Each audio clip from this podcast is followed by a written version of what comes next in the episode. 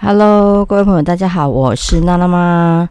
好，今天呢，来到我们礼拜三的单元是娜娜妈创业文。OK，好，最近呢，十一月份忙到爆炸。OK，不知道大家有没有一样的感觉？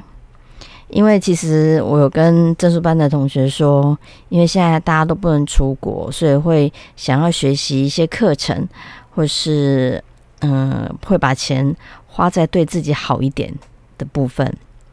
所以呢，今天要跟大家分享的是，那你要怎么样安排你的时间呢？好，所以今天的主题就是小事没做会变大事。像我们自己艺人公司的话，什么事情都要做。所以，当你漏掉一个小细节的话，就会很可怕。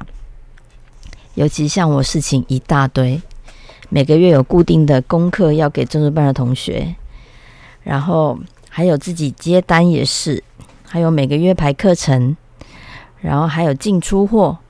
所以，艺人公司呢，真的是什么都要做。但是好处就是我什么都可以自己掌控。那我们要怎么样来安排我们的时间呢？我今天大概列了几几点。那像我今天一整天就是都很忙，那都很忙的情况呢，我要怎么样来安排呢？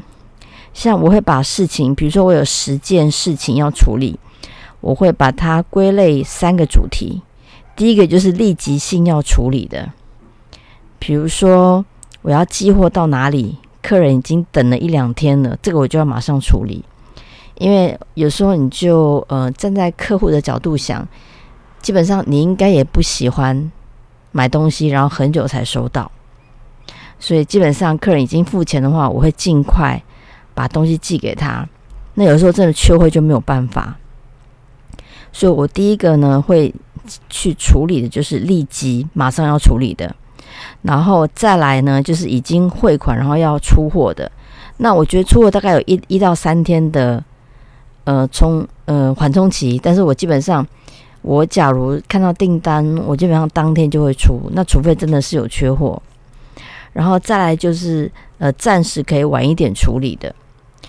那有时候暂时晚一点处理的，你就不用那么急迫性，不然整个人也会弄得会心情也不太好。所以一个人做事呢，就是要把轻重缓急先分好，你这样才不会呃把重要的事情漏掉。那最好的方式就是把它写下来。那有时候当工作很多的时候呢，我就会先挑一两个简单的做，比如说有十项，我做了两样，那我就哇很好，我已经做了两样，还剩下八样工作，然后再挑难的，然后再挑简单的。有时候我会穿插。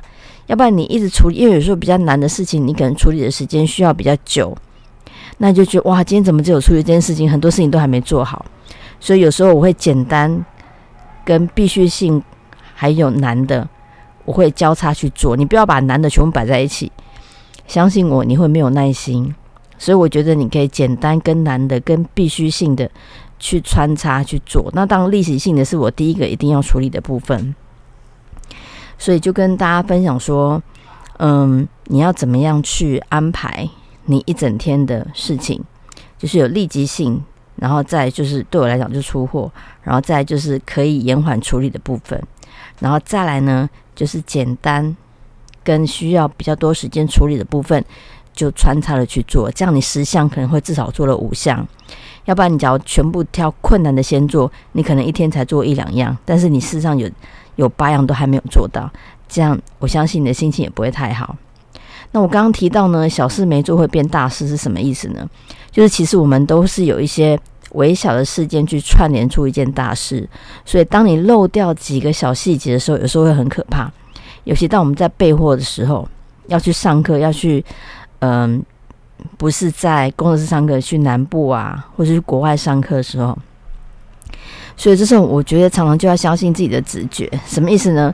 假如你突然想到刮刀，你就要马上去检查你的刮刀。事实上，你是你的直觉已经在提醒你了，或者是你的刮板没有带，那你就要去想啊，好刮板，你一想到就要马上带。这个有时候像什么概念？就是你突然要出门之前，就哦，我要我要记得带钥匙，结果你去上厕所你就忘了。所以当你想到要带钥匙这件事情，就立刻马上去做，你就不会忘记这件事情。那对我们工作上的事情也是这样，你现在想到一件事，就马上去做，那有可能他就帮助你，你就不会有出错的部分。所以很忙的时候怎么办呢？好，就跟刚大家分享的难的跟简单的交错去完成，这样才不会花费你太多的时间在同一件事情上，你自己会觉得很没有效率。那通常事情也是会一直在进来，那这时候你你时间的安排就很重要，好，所以我们就是要跟大家讲，为什么要好好安排这件事情，因为你只要 delay 到东西，客人的客人的一个负评或差评，可能会让你心情不好。那尤其像我学生，他是在做淘宝的，那个差评真的很可怕。那我觉得台湾还好，台湾的机制就是你只要可以自己掌控到差不多出货时间，基本上就没有太大问题。